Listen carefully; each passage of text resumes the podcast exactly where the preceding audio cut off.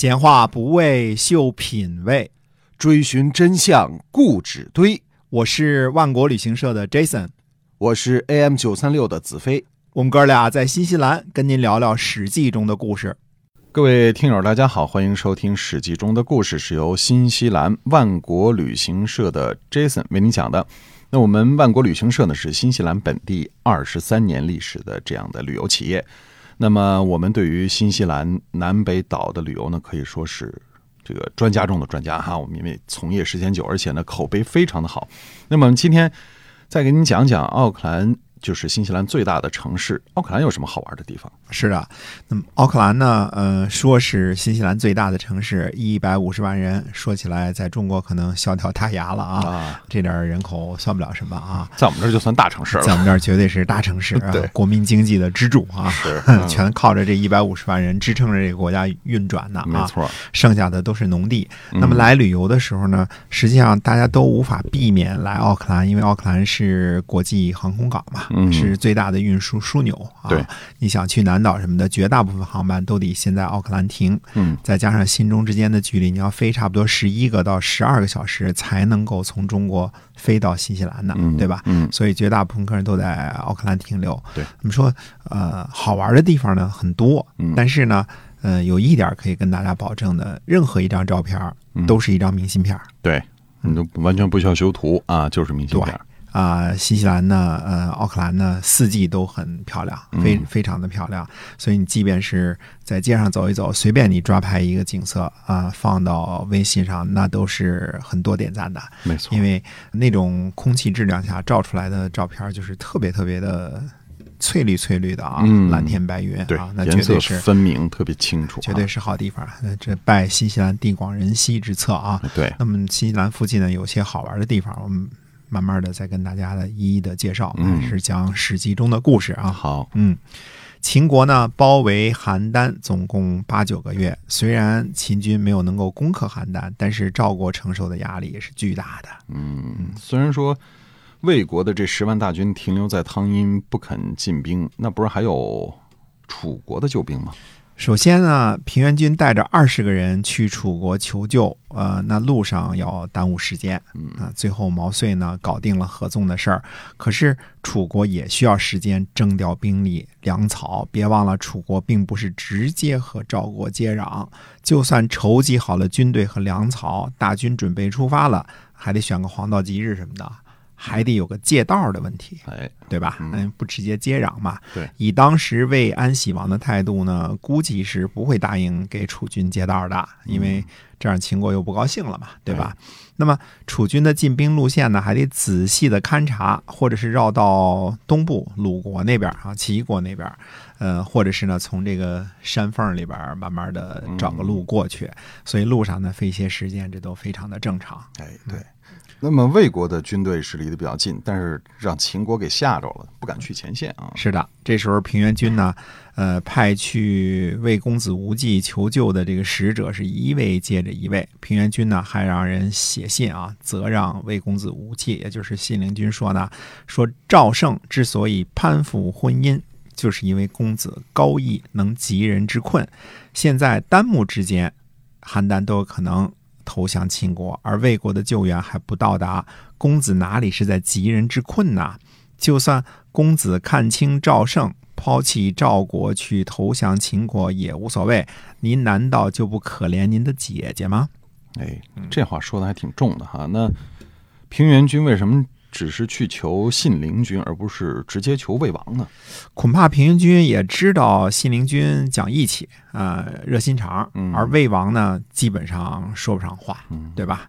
呃，一事不烦二主，那就使劲催促信陵君吧。信陵君呢，就屡次去向魏王请求，让宾客和便士呢，反复去游说魏安喜王。可是魏王呢，畏惧秦国，就不肯吐口，始终就不听信陵君的。信陵君自己最后采动呢，无论如何也打动不了魏王，就说不服这件事儿，想着就算救不了赵国呢，也绝句不会独活，于是就带着宾客，大约百乘兵车，决定呢奔赴前线，与邯郸共存亡，就是玉碎去了。对，这是信陵君自个儿要带着宾客去跟秦国拼命了哈。哎，是的，因为说不动安喜王这几千人出发路过仪门的时候啊。信陵君就去见了侯嬴，侯嬴是他最推崇的宾客嘛，对吧？就告诉他呢，准备带着这些人，我们就奔赴赵国的前线了，就准备死在那儿了。嗯嗯，侯嬴说呢，说公子努力吧，老臣就不能跟随了。哎，信陵君不是对侯嬴很不错嘛？也没坐上宾，这些现在侯嬴这样没什么情面，挺冷酷的啊。嗯，信陵君呢，带着人就走了数里地，心下不快。说我侍奉侯生可以啊，天下人都知道啊。那我现在都快死了，怎么侯生就没有一句半句话送我呢？也不告个别，是不是我做错了什么事儿啊？于是呢，又把车呢往回赶。侯嬴呢见到之后就笑着说：“说臣就知道公子会回来的。”侯嬴接着说：“说公子喜事，名闻天下。如今有难，没有办法，要奔赴秦军，就像把肉。”扔给饥饿的老虎，这样能建立什么功业呢？怎么养士呢？但是呢，公子呢对臣厚爱，公子出发呢，臣送都不送，就知道公子啊会返回的。